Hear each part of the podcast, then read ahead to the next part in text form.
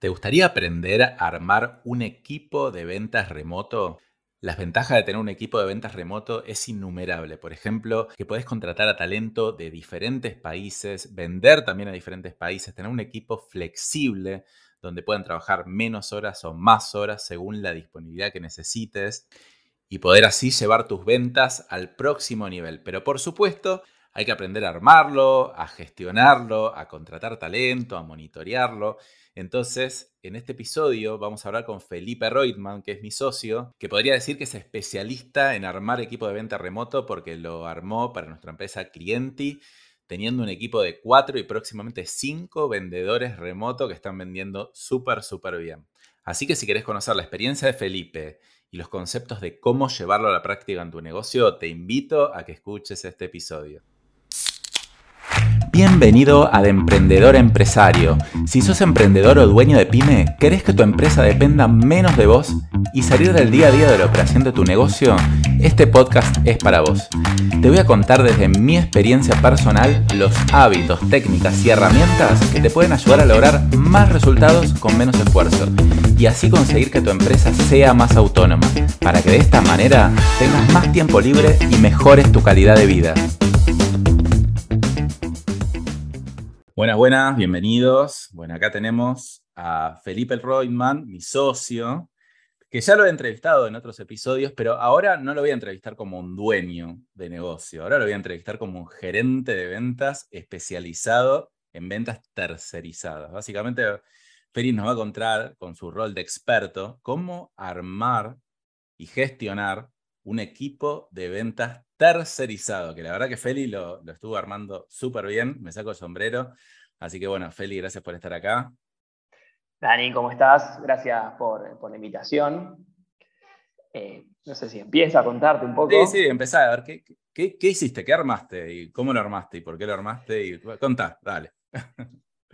lo primero que quería explicar es qué es un equipo de ventas tercerizado, un equipo de ventas remoto, ¿qué es?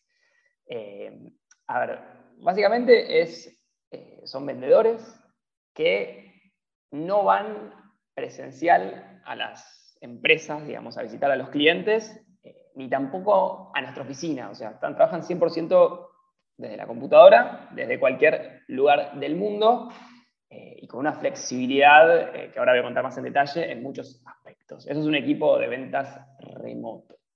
No sé si se entiende.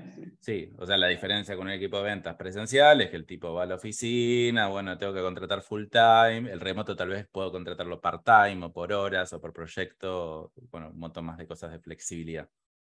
Exactamente.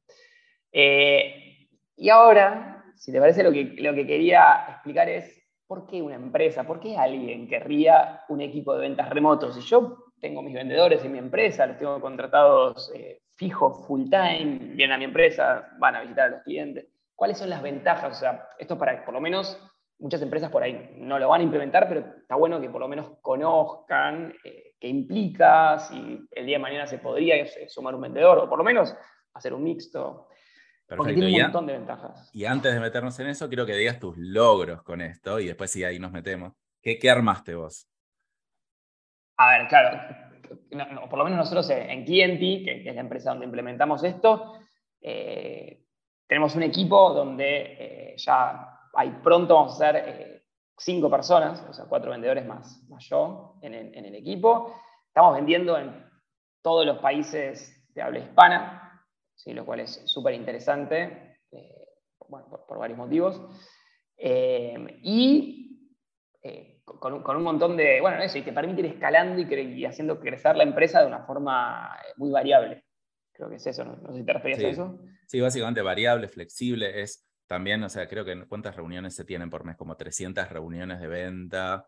Eh, hay que gestionar 300 reuniones de venta, ver cómo distribuirlas, se canceló una reunión, cómo la ragendo, cómo capacito un vendedor nuevo, un montón de cosas. Y aparte están vendiendo bastante bien. Entonces, como que Feli, eh, muy orientado a, procesos y eh, la verdad que, o sea, está todo como muy al detalle, como armado para que no solo puedan haber cuatro vendedores, que sino que si tienen que haber seis, siete, ocho, nueve, diez vendedores, obviamente es un reto también de gestión, pero el proceso ya está armado.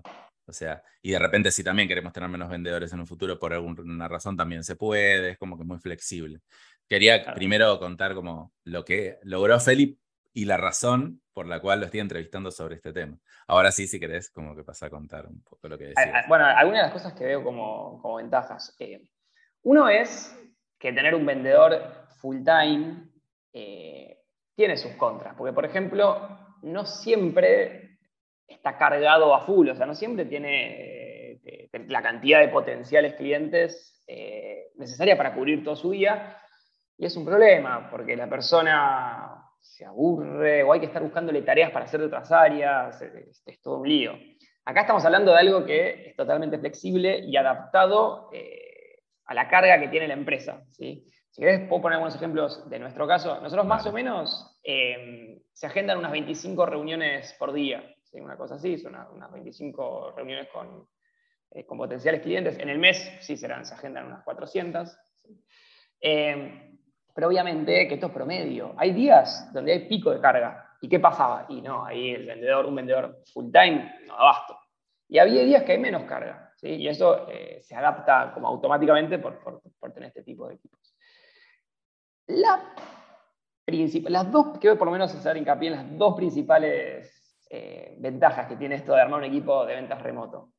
Y lo principal es algo por ahí obvio, que es nosotros antes, eh, un vendedor, por ejemplo, eh, nada, tenía una reunión y tenía que o tomarse un colectivo, o ir en auto, o ir en taxi o remis a, las fábricas, a las empresas de los clientes, y podía tomar dos reuniones por día, tres, dos, dos tres reuniones por día como máximo. Ahora nosotros tenemos todos los, vendedores, eh, si te compartiera, por ejemplo, el calendario, tenemos todos los vendedores con 8, o 7 reuniones agendadas, una atrás de otra, con los espacios correspondientes, los descansos, etcétera, pero todo bien prolijito. Entonces, eso te permite eh, visitar o, tener reuniones con muchas más empresas. Yo me, eh, me acuerdo que antes cuando hacíamos esto, especialmente cuando íbamos a Chile, cuando abrimos Chile, nosotros era tomarse un taxi, ir a una El vendedor terminaba agotado después de tres reuniones en un día. Encima, te llegaban a cancelar una. Era, estaba yendo para ahí y, la persona te decía, mira, discúlpame, pero al final no voy a poder, y era la muerte. O sea, ahora obviamente también es malo eh, que, te la cancelen. Che, y Feli, ¿y no se pierde eficiencia por eso? O sea, yo digo, che, bueno, si voy a la empresa y si es presencial, o sea, ¿no se convierte más? O sea, ¿no se pierde algo por esto? A ver, es buena la pregunta. Yo creo que, eh, obviamente, que sí hay todo un desarrollo de, cómo transmitir la propuesta de valor virtual y no presencial. Si eso es algo que, es imprescindible, porque si el valor que nosotros entregamos como empresa es, no, yo voy, te visito en la fábrica, eh, nos conocemos cara a cara, bueno, está bien, ahí no vas a poder tener un equipo de ventas remoto. Hay que poder eh, transmitir la propuesta de valor de la empresa de forma virtual. ahora, si logramos eso, me parece que las ventas crecen mucho más, porque eh, a mí me pasó de ir a visitar una fábrica, por ejemplo, y que el cliente le encante, y la verdad que sí le hubiera gustado contratarnos. Pero no es solamente eso, después hay un tema de timing, o sea, un tema de que el cliente esté en el momento exacto de que, sí, ahora eh, voy a empezar a contratar este servicio o comprar este producto. Y cuando uno ve mucha cantidad de gente, si bien ahora el contacto es mucho menos profundo que yendo a la fábrica y tomando un café, el factor de timing estás, eh, juega mucho más fuerte. Y, entonces te permite tener contacto y que te conozcan y que confíen mucha más cantidad de empresas, pero mucha más. Eh, entonces yo lo veo, eh, digamos, el balance mucho más productivo. y aparte otra ventaja que es, o sea, no solo que podés vender a distintos países, podés vender a distintas provincias, es decir, un vendedor que de repente se está enfocando en Argentina, decís, bueno, espera, ahora queremos entrar al mercado de México y ese mismo vendedor se da vuelta y, va a México. Pero incluso dentro de un país, o sea, che, de repente que hay un cliente de Córdoba, es una provincia argentina, para los que están afuera. Bueno, pero, o sea, antes era como estar a, un rango de distancia de 10 kilómetros, es una locura. 100%. Por eso, y acá, en ese sentido, hay dos ventajas. Uno es que uno eh, no tiene que, eh, para contratar a los mejores talentos eh, para el área de ventas, no tiene que restringirse a los que viven en un barrio o dos de distancia de, donde está nuestra oficina, sino que en teoría podemos contratar a los mejores talentos del país o de otros países. O sea, no, se te van los límites, vos contratás al mejor, no al que vive más cerca. Y lo segundo, que para mí es lo más importante, es esto poder vender en cualquier lado. O sea, nosotros, bueno, con Dani, desde que empezamos la empresa, hace más o menos 11 años, queríamos que sea una empresa internacional, eh, sobre todo para, para, no estar, para no depender de lo que es eh, una moneda de un país o los riesgos que tiene un país y que de repente se cae el país, entonces, bueno, se cae, se cae tu rentabilidad. Porque entonces eh, lo tenés atomizado entre un montón de países y, y, puedes vender más caro y un montón de cosas. El tema es que no fue tan fácil hacerlo. ¿sí? Entonces, por ejemplo, bueno, primero empezamos en Argentina, vendíamos solamente en Argentina. Después, luego de un esfuerzo gigante, fuimos a Chile, pero era alquilar departamento en Chile, mandar un vendedor a vivir a Chile que era eh, muy sufrido, con un montón, que tenía que dejar de, lado un montón de cosas. Para nosotros había que pagar un montón, había que pagar pasajes, hoteles, departamentos. Y, solo así pudimos vender en dos países. De repente, si tenemos un equipo eh, de ventas remoto, como que con dos clics estamos vendiendo, por ejemplo, si te digo de qué países entraron los últimos clientes, de México, de Paraguay, de Colombia, de Uruguay, así todos, todos. Eh, y es mucho más sencillo.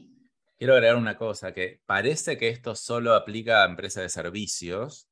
No es así. O sea, es verdad que tiene más ventaja en empresas de servicios, pero no es así. Es decir, yo puedo tener, eh, no sé, una empresa de venta mayorista y puedo tener vendedores tercerizados.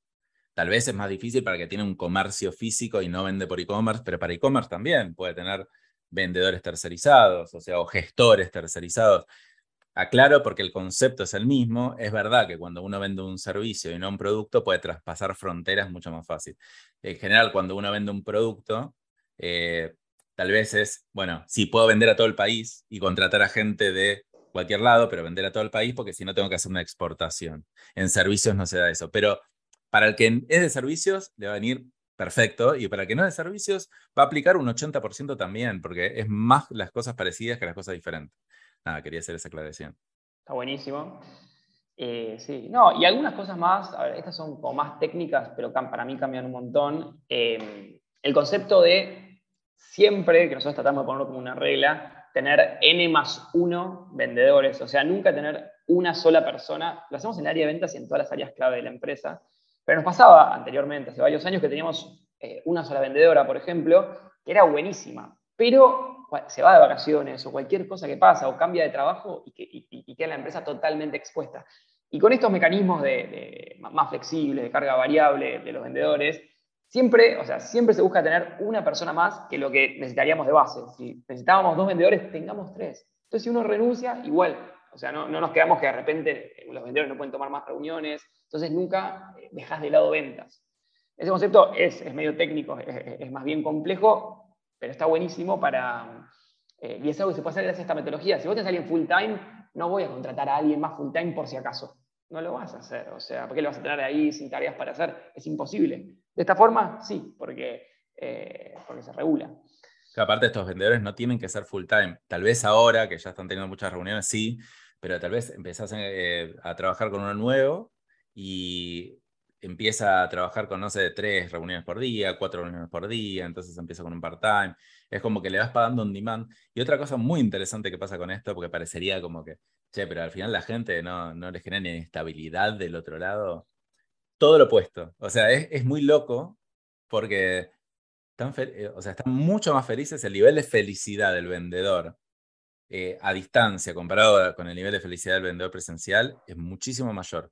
Primero porque la gente que se te acerca son gente que dice, yo quiero estar como en mi casa, trabajar, me encanta reunirme con siete clientes, todo, pero estoy en mi casa, en pantuflas, en onojotas. Eh, le gusta esta dinámica. Tal, vez a veces son otros perfiles de gente, no necesariamente que es el vendedor presencial que lo pasas a virtual y le va a encantar, sino es gente que es más autónoma, te encontrás con mejor nivel de gente, con gente que resuelve más las cosas. No sé cómo lo ves vos esto. Justo hoy, mira, me, mandó un audio eh, uno, uno, de los vendedores y me, y, me, dijo, yo estoy re contento. O sea, antes, eh, en el, trabajo que tenía, iba a la mañana, tenía una hora de viaje, a la ida, una hora a la vuelta, tenía que estar ahí. Ahora, eh, a las 12 del mediodía voy a buscar a mi hija, vuelvo, tomo reuniones, obviamente que, que, tratan de tomar reuniones porque tienen incentivo a vender. Ahora después, si querés, podemos charlar un poco del tema de incentivos y comisiones. Eh, pero totalmente adaptable, trabajan desde la casa. Eh, sí, obviamente para cierto tipo de perfiles, pero es como bastante como innovador, revolucionario, algo que antes no existía y no se podía hacer. Sí. Aclaro, quiero aclarar una ventaja que tenemos nosotros adicional, que es como eh, los vendedores son para cliente y cliente es una de nuestras empresas que es un software de gestión de ventas. Entonces, los vendedores usan cliente para ellos. O sea, entonces es como si no sé, vos vendes iPhone y, le das un iPhone a cada vendedor y se enamoran del iPhone, entonces van a vender re bien el iPhone. Entonces, como a nuestro software le gusta mucho a los vendedores, en general, ellos están enamorados del sistema, entonces es como que ven, no es que dicen, uy, tengo que vender este clavo, sino que dicen, wow, lo estoy usando para mí, me encanta cómo lo uso y tipo, lo vendo con pasión, porque e, es, como, bueno, es una ventaja que justo eso sí tenemos nosotros y creo que no se puede replicar tanto. Sí. Pero también tiene desventajas. Sí, que está bueno decirlo, o cosas que hay que tener en cuenta, eh, o cosas que hay que implementar previo a, animarse a, dar este paso. ¿sí? Punto número uno, hay que salir absolutamente de la venta presencial. Yo hace, justo, mira, bueno, eh, hace, más o menos unas dos, tres semanas me junté a tomar un café con una persona que vende software, o sea, igual que nosotros, pero me decía, mi valor agregado es que yo voy a la oficina de los clientes, me reúno, tengo dos, tres reuniones con cada cliente para para intentar venderle. Si esa es tu propuesta de valor y ese es tu valor agregado, y no es tan fácil pasarse a virtual. ¿sí? ojo que nosotros también éramos así. Es verdad que hay que adaptar bastante, pero es adaptable. O sea, no, es adaptable. Es adaptable. Pero hay que hacer un cambio. O sea, no, es tipo, literalmente paso con lo mismo virtual y va a funcionar exactamente igual. Segunda desventaja, esto no es, eh, excluyente, pero cuando uno hace esto también eh, tiene muchos incentivos a, poder vender en todos los países, como decíamos, y tenemos que tener armada una estructura de cobros internacional, que por para otro capítulo, pero difícil de armar y hay, que armarlo. Igual no es obligatorio, uno puede tener un equipo de ventas remota eh, solamente en su país. Lo que pasa es que, ya que estamos, se puede vender en un montón de lugares y, bueno, nada más que hay que tener armado todo el esquema de cobros, que, que no es tan sencillo, ¿no? Sí. Eh, y por último, eh, digamos, si queremos escalar el equipo y queremos, o sea, por ejemplo, si, yo, si soy yo el dueño que vendo y lo hago remoto, bueno, pero ahora si queremos tener un equipo, no sé, de cuatro vendedores, cinco, y después ir haciéndolo crecer, no podemos tener un equipo que se base en, el talento, o sea, que las ventas se basen en, el talento de los vendedores y en que son muy simpáticos y que el otro es muy agresivo en lo comercial y cierra mucho. Ya nos tenemos que basar eh, en procesos, o sea, en que, las ventas se cierren por un proceso mínimo y que hay una cantidad de tareas que cumplen eh, los vendedores por defecto, o sea, sí o sí. Después sí cada uno le agrega simpatía o, lo que fuera, pero hay, todos tienen que estar haciendo una, serie de, pasos eh, que son obligatorios, que si quieres ahora podemos explicar un poco más. Es una mezcla entre procesos y tecnología que hay que implementar, pero sí o sí, porque si no se vuelve incontrolable, ya no sabes. sea que estás muy lejos. ¿no? Mira, y antes de entrar en eso, para mí una cosa muy importante, y por lo, por lo que veo que la gente no escala, los negocios, las ventas, todo, todas las áreas, es porque, a ver, si uno contrata un vendedor presencial y no hace nada, en el promedio va a vender más que un vendedor virtual. Entonces es como más fácil. Eh, es como que tiene, o sea, podés ser malo en procesos y todo, pero bueno, si te va a visitar y si el vendedor no es tan bueno, pero te va a visitar, es como que tapa muchos, muchos baches. Eso, por un lado, está bueno entre comillas, pero por otro lado es muy riesgoso, porque cuando vos estás tapando baches de tu negocio, se vuelve inescalable. Entonces, para pasar a esta fórmula, a esta fórmula mucho más escalable, que una vez que la destrabas, te, te puedes ir al infinito, no es gratis. O sea, tenés que eh, trabajar mucho tu proceso, como dice Fel, y trabajar en eh, elegir a vendedores que sean un poquito más estándar, que tal vez no sean tan estrellas, sino un poquito más estándar, que sean buenos, obviamente no, no, pueden ser cualquier cosa, pero... Eh, y trabajar mucho en el proceso. Ahora, eso pasa en todo, es como decir, a veces me dicen, che, el dueño atiende a los clientes, y está bueno que el dueño atienda. Y mira, si el dueño atiende a los clientes y encima los va a visitar, no, no te estoy hablando de ventas, sino de gestión ahora Y bueno, sí es verdad que va a tener más chances de retener a los clientes actuales, pero también va a tener muchísimas menos chances de escalar. Entonces, para mí hay que, acá hay que plantearse el objetivo, decir, che, ¿realmente querés hacer crecer tu negocio o querés reducir el riesgo de que se te pierda algo? Si vos querés reducir el riesgo de que se te pierda algo, no hagas esto.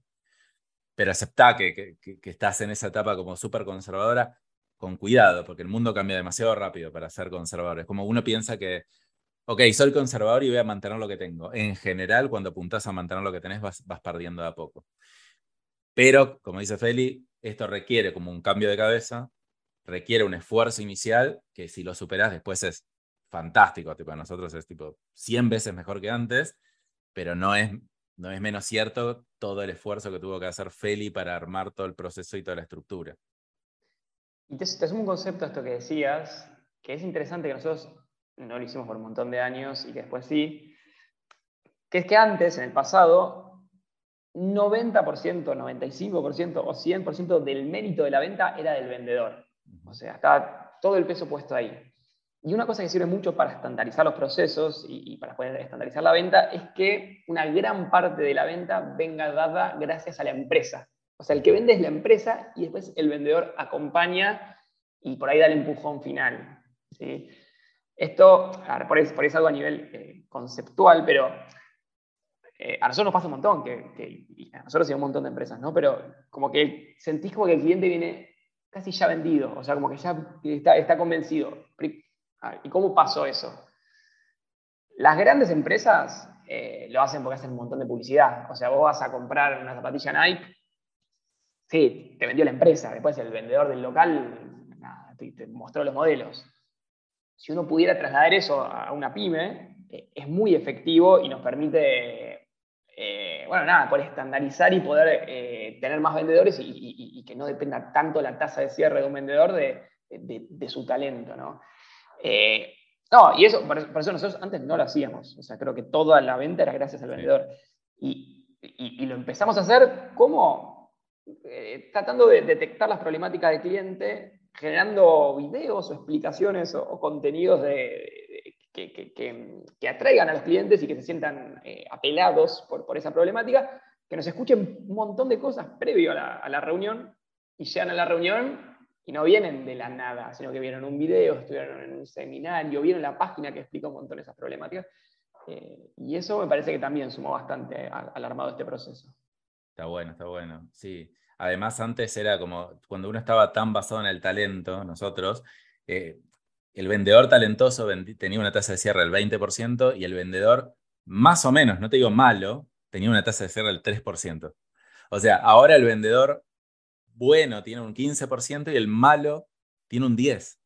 Eh, entonces es como que digo, che, qué bueno, me encanta. A mí no me importa que vendan un 10, o sea, no, obviamente quiero que mejoren, pero digo, este vendedor no está funcionando y está vendiendo un 10%. O sea, me, parece, eso a mí me habla de lo bueno que es el producto. Eh, hay un concepto que se llama Product-Led Growth, que es como que, a ver, el que vende servicios, hay que tratar de productivizarlo lo más posible, porque si no se va a basar mucho en el talento del vendedor. Entonces, ¿cómo trato de productivizar un servicio que también es eso? Son cosas que trabajamos. 100%, sí, sí. O, también plantearse cuánto vende ventas el área de ventas y cuánto vende marketing, o sea, cuánto mm. parte de la venta es a marketing. Y ahí digo, yo si, si tengo una empresa y me quiero meter en esto, es la persona antes de tener una llamada con nosotros, antes de una reunión, ¿qué cosas recibió? ¿Recibió alguna automatización, digamos, solamente por dejar la consulta en nuestra web? ¿Le llegó nuestro catálogo? ¿Le llegó un video explicando tal cosa? ¿Lo hicimos ir a visitar nuestra página donde cuenta con qué clientes trabajamos? Eh, ¿O no?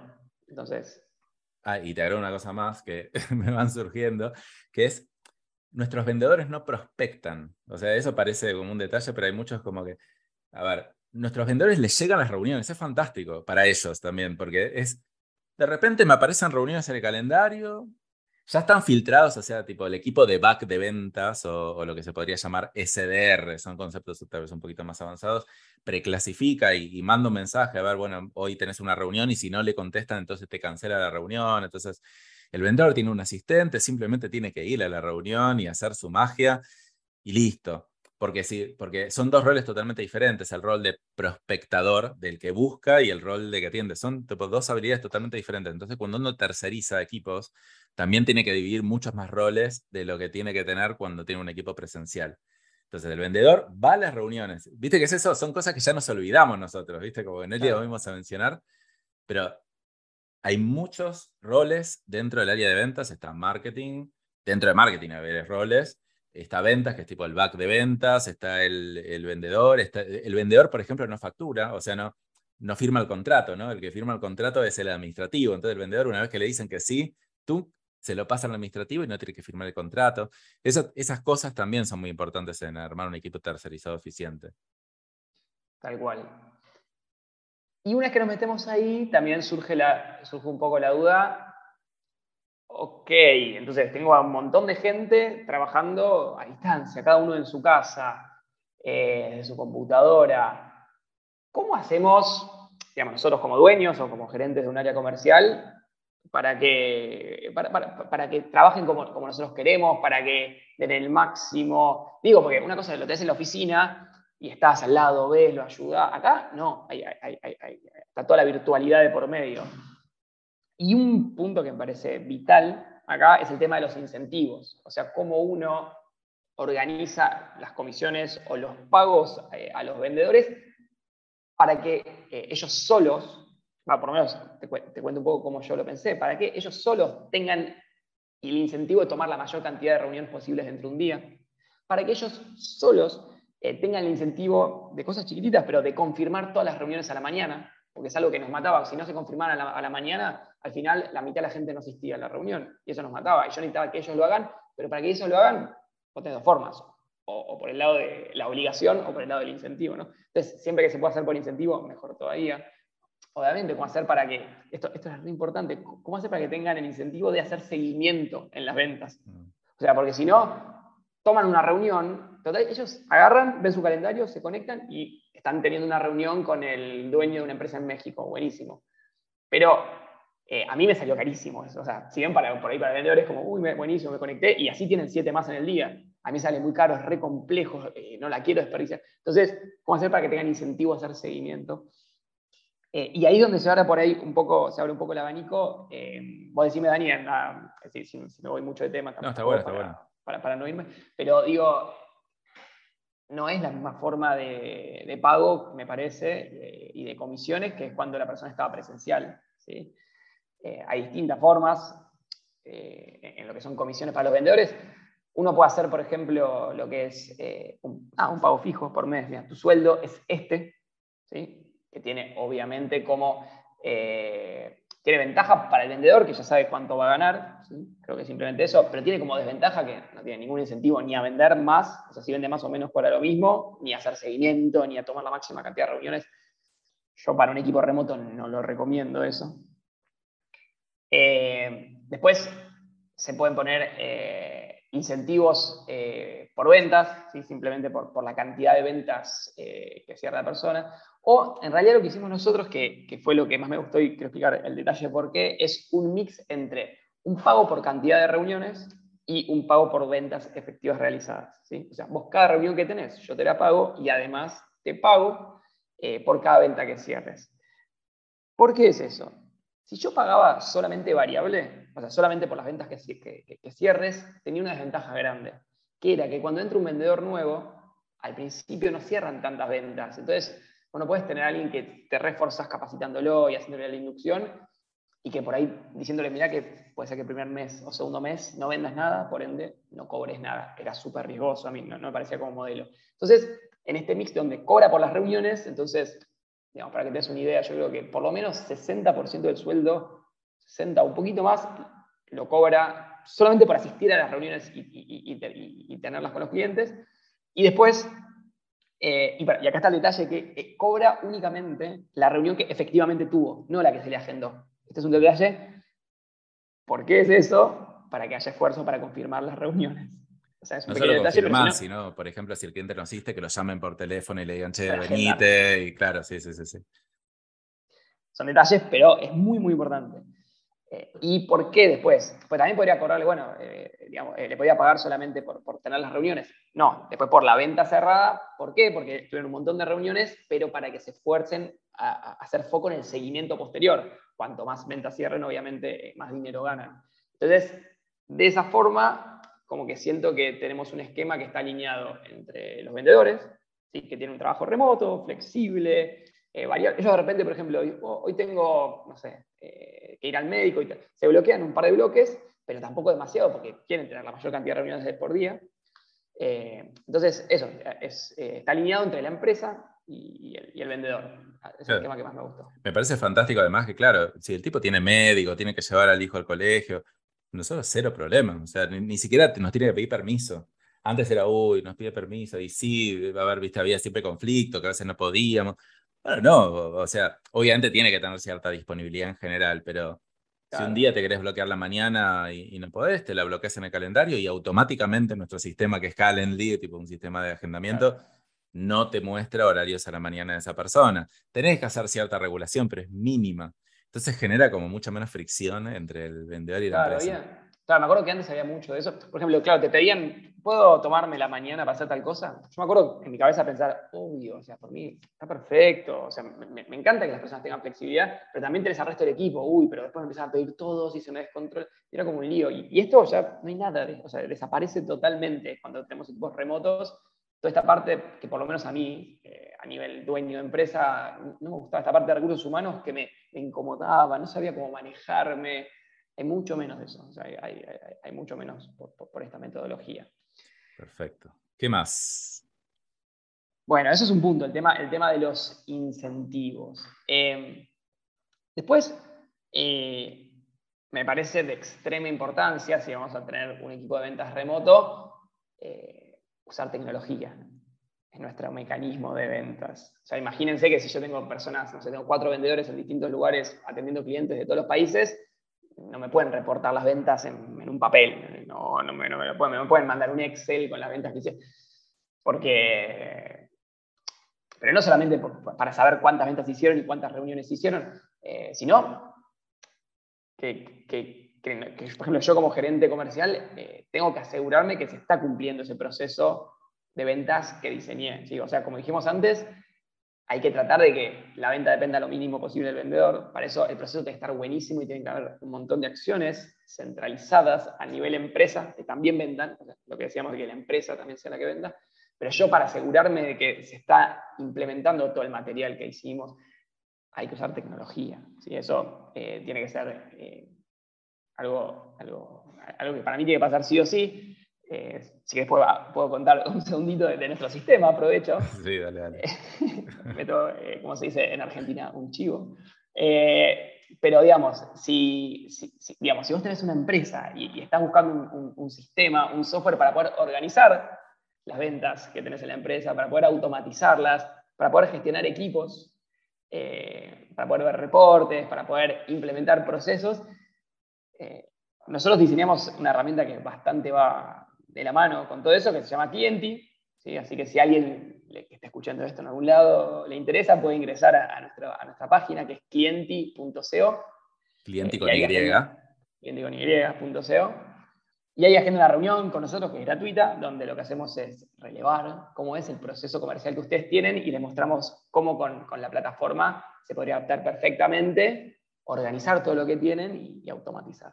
Tal cual. y, ¿Por qué creamos clientes? Yo quiero contar un poquito por qué lo creamos, porque en realidad hay un montón de CRMs, hay exceso de CRMs en el mercado, tipo, no, no, no es que, entonces che, uno más, o sea, ¿por qué, no?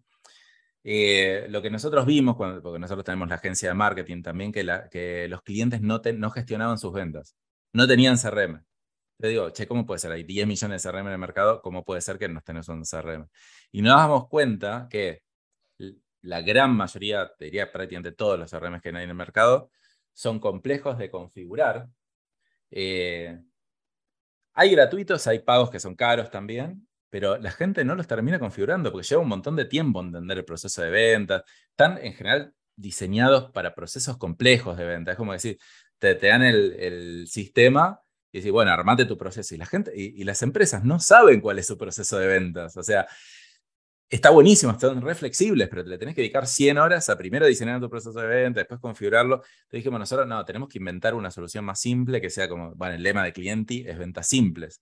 Es, te lo damos llave en mano, los vendedores lo tienen que amar, en dos minutos literal lo aprendes a usar y encima nosotros te damos capacitaciones al respecto. Entonces, es como de repente, cuando lo empezamos a diseñar, que no, no era cliente, era como el CRM de Godix y tal, tipo, era muy chiquitito como lo empezamos a hacer. Dijimos, wow, chico, la gente lo usa, le resulta simple, y lo diseñamos específicamente para, para pymes y pequeños emprendedores. Entonces es como que de repente decimos, wow, encontramos una beta, cuento un poco la historia, y porque digo, ahora hay muchos que usan otro, que quieren usar otros, cuando lo llamo tres meses más tarde me dicen que no lo está usando. ¿Por qué? porque no sabe cómo configurar, cómo armar el proceso. Y básicamente lo que hacemos nosotros es, ya el proceso está diseñado dentro del sistema y encima nosotros lo ayudamos a configurar. Claro. Eh, sí, a ver, el, caso típico que por ahí, no sé, algunas de las personas que están escuchando se sienten, se sienten identificados, eh, pero es, es cuando de repente las pymes o, un dueño de, pyme como que no está seguro si a todas las personas que nos consultaron y que, el vendedor quedó que le iba a mandar el catálogo, que quedaron que lo llamaban tres días después, si a todos esos eh, se le está haciendo seguimiento de ventas eh, y el dueño como no tiene certeza y hay como una sensación de no estaré dejando ventas sobre la mesa, o sea, no, estoy aprovechando todas las ventas o hay un montón más de ventas que mi empresa podía tener, eh, pero nada, o sea, se desperdicia todo. Y eso es, eh, es bastante malo, no solamente porque vendemos menos y facturamos menos, sino porque esta sensación de desperdicio en el área de ventas hace como que no querramos invertir más en marketing, como que estoy invirtiendo esto, no voy a invertir más y hay un montón de desperdicio del otro lado. Entonces me quedo ahí, me estanco y, y, no crecemos. En cambio, si sentimos que esto, esto la verdad que funciona espectacular, la verdad que es un placer. Y, y además una cosa más, cuando hay buen seguimiento de, parte del área de ventas y, los vendedores, y los vendedores y, la tecnología hacen todos los procesos de acompañamiento correspondientes, la imagen de la marca, de nuestra empresa, es espectacular porque dice, ¿sabes? Me mandaron el catálogo, los otros días me preguntaron si necesitaba algo más, después mandaron eh, las preguntas frecuentes, que justo tenía un par de dudas, buenísimo, después justo me llamaron por teléfono. Y vos decís, no puedo creer cómo me atendió esta empresa.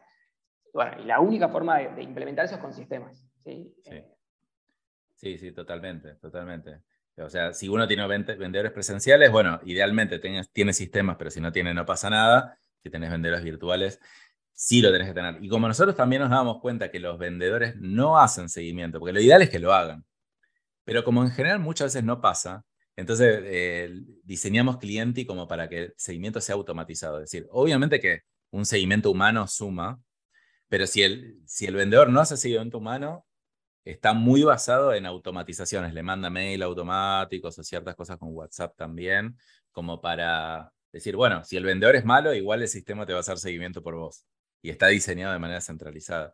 Pero bueno, más allá de cliente, o sea, esto es el concepto, ¿no? Es como que, es decir, ¿cómo diseñas el concepto de las ventas tercerizadas?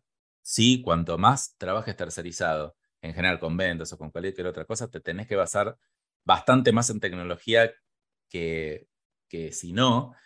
Y acá es donde entra, la gente como que le tiene un poquito de miedo a la tecnología, ¿no? Como, yo escucho mucho, yo no me llevo bien con la tecnología. Esto no es una tecnología avanzada, muchachos, perdón, pero ya estamos en la hora tecnológica. Si viene la web 3.0, vivir en un mundo virtual prácticamente no podemos no saber usar un CRM o no saber cómo postear en Instagram, lo lamento. O sea, estamos en una era que ya no, no es tipo lo último, lo último. Esto tendría que haber pasado hace cinco años. Si no pasa hace cinco años, por favor, amigate con la tecnología. No es nada complejo. O sea, es tecnología fácil. O sea, si te sabes conectar al Zoom, podría llegar a usar un CRM, por lo menos de forma sencilla. 100%, sí. Eh, y eso, yo creo que es, em, a ver, a raíz de tener, eh, a, raíz de tener los equipos de venta virtuales, se te empiezan a volver obligatorias algunas cosas que para mí eh, están buenísimas porque estandarizan mucho la forma de, trabajar. Eh, un ejemplo, por ejemplo, es lo que es eh, la inducción, por ejemplo, cuando, cuando entra un vendedor nuevo. Cuando, cuando entra vendedor nuevo y trabaja full time en tu empresa, bueno, nada, uno agarra, va, lo capacita, lo acompaña a reuniones. Acá, cuando es virtual y a veces entran uno o dos personas, todas a distancia, es como que, por ejemplo, uno se ve forzado a eh, armar las capacitaciones en video, por ejemplo, y que ya, eh, yo, por ejemplo, lo que hago es, en vez de tener una reunión y explicarle el concepto, directamente le digo, mirate todos los videos y después yo te tomo examen. Entonces, eh, uno adelanta un montón de trabajo y son, son un montón de cosas, me parecen muy ventajosas. Otra cosa que, creo que te, fuerza a hacer, que uno ya se ve obligado a hacer cuando, tiene equipos de venta eh, remotos, eh, es lo siguiente. Nos pasaba antes cuando, teníamos los vendedores fijos en la oficina, que eran un desorden todo. la verdad que era todo un desorden y no estábamos tan obligados a, cambiarlo o no, lo veíamos tan claramente, eh, que era un desorden. Era así, llegaba el vendedor a, la oficina, se sentaba, tenía que redactar tres propuestas comerciales que le quedaron del día anterior, pero de repente le entra un llamado del cliente, entonces interrumpe todo.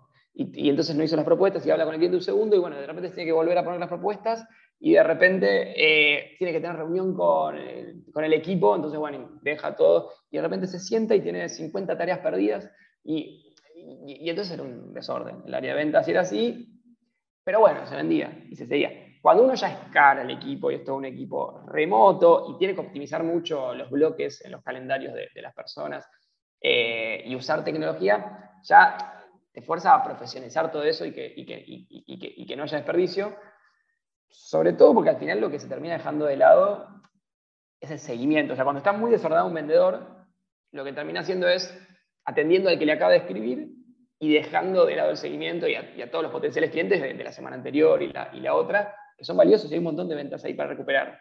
Si vos sos un vendedor eh, remoto, que tenés un proceso y tenés tecnología para poder eh, implementar esos procesos, vos ya sabés que ahora te toca, por ejemplo, en este momento de la semana, te toca, por ejemplo, escribirle a todos los contactos de las últimas dos semanas que les mandaste propuesta, pero que no te compraron aún.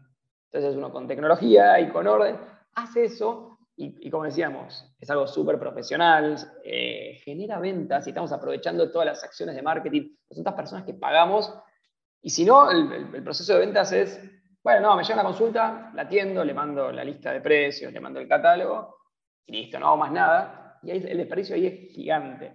Eh, entonces, yo sé que los dueños y los gerentes comerciales lo ven eso, pero hay que poder implementarlo para que se aproveche, porque no es cuestión de darle una charla al vendedor y mentalizarlo y, así va a suceder el seguimiento de ventas.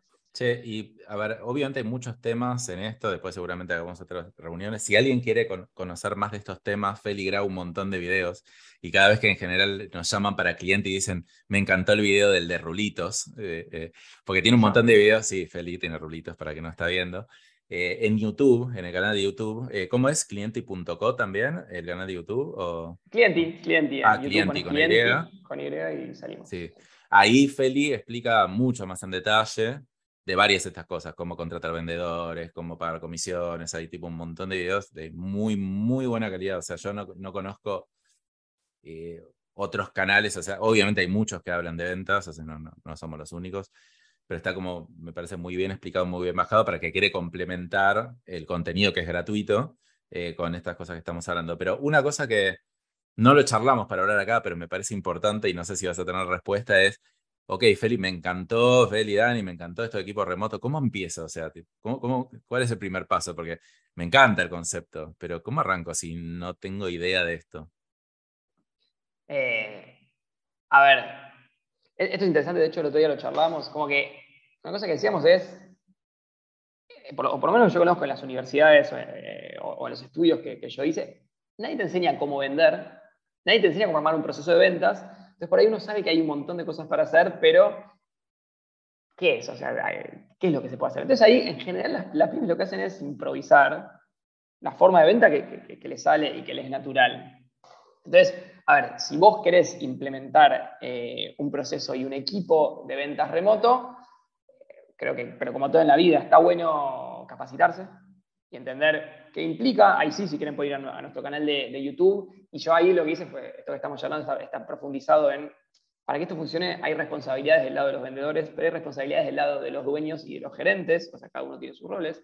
hay cosas que hay que implementar en, los sistemas, hay procesos, hay técnicas que funcionan y que generan ventas y que, que muchas pymes o muchos de nuestros clientes eh, las implementan. Entonces yo, lo primero que haría es darme un pantallazo general y entender qué implica.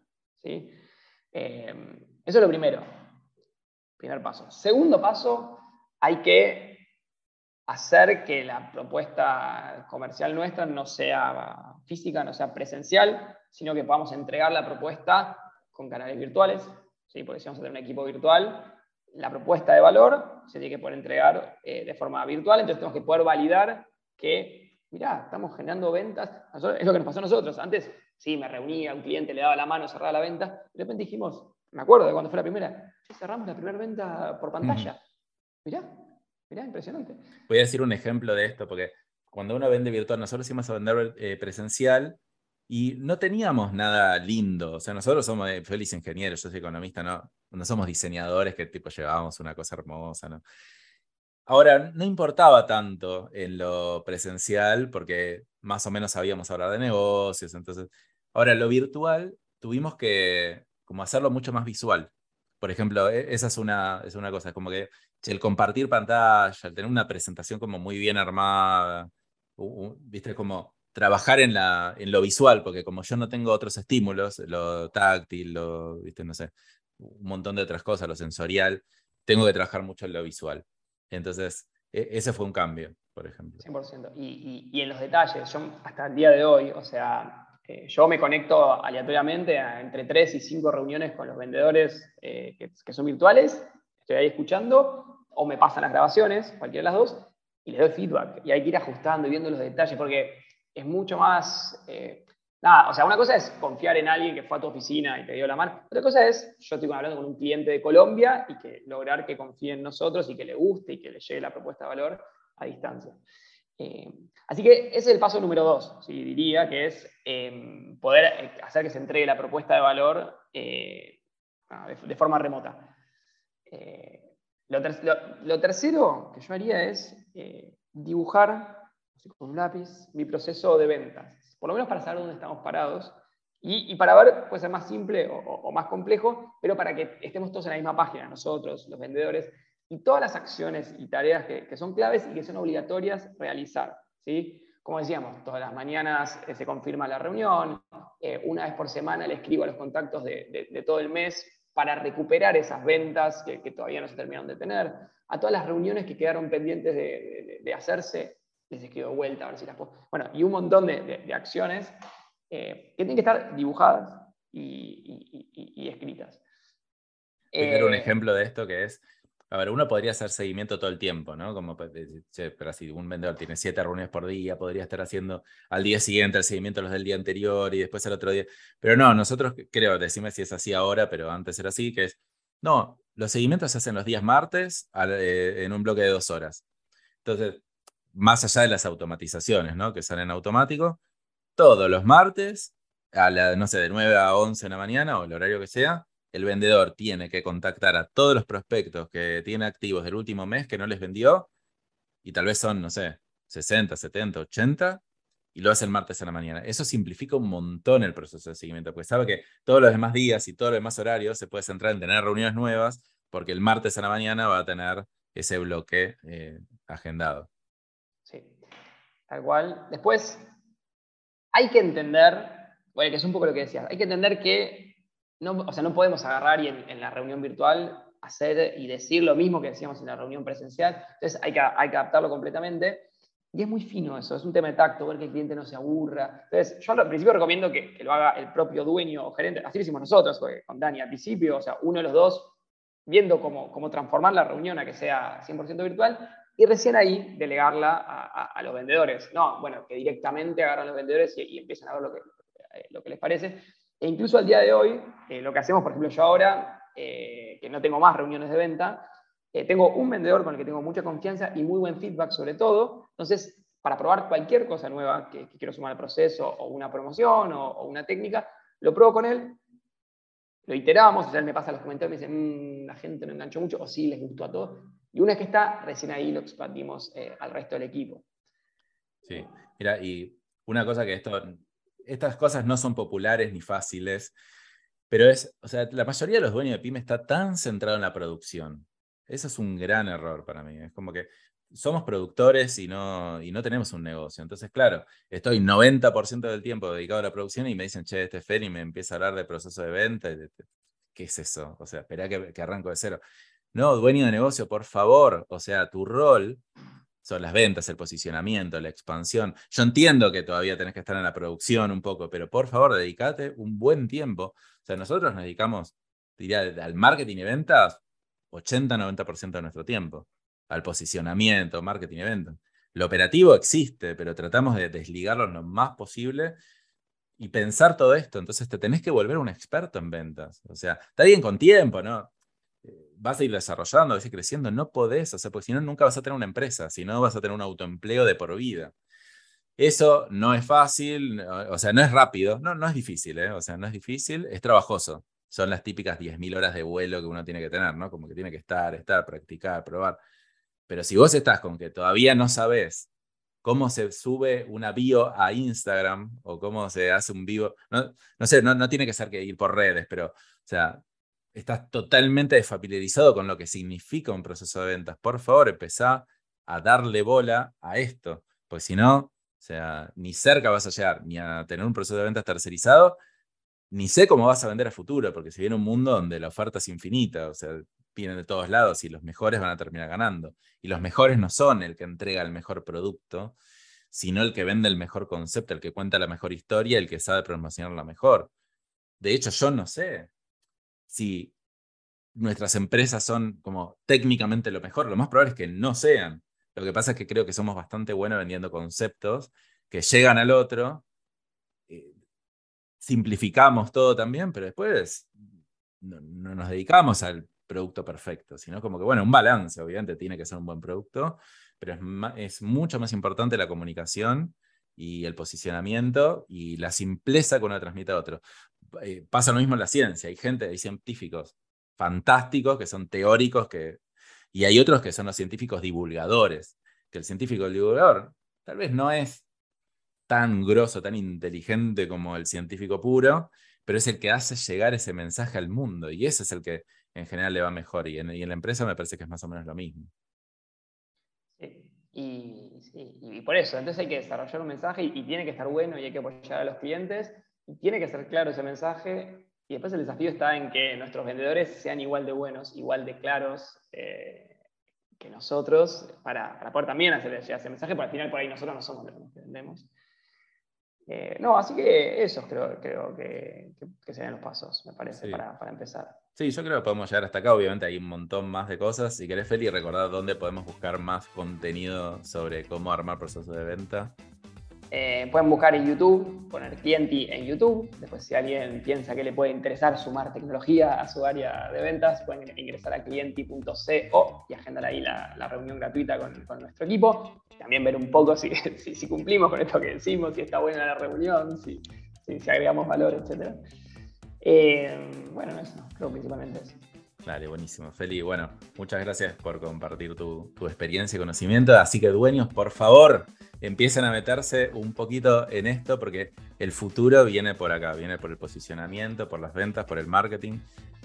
Eh, el 80% es esto y el 20% es el producto. No quiere decir que el producto no sea importante, pero es mucho menos importante de lo que, de lo que realmente ustedes creen. Salvo que quieran ser artistas, no somos artistas, queremos ser dueños, queremos ser dueños de tener una empresa que, que facture a pesar de nosotros. O sea, Feli no está vendiendo hoy. Y la única forma de poder hacer eso es tener claro estos conceptos. Así que bueno, gracias Feli de nuevo. Gracias Dani por la invitación. Nos vemos la próxima. Chao, hasta luego. Chao.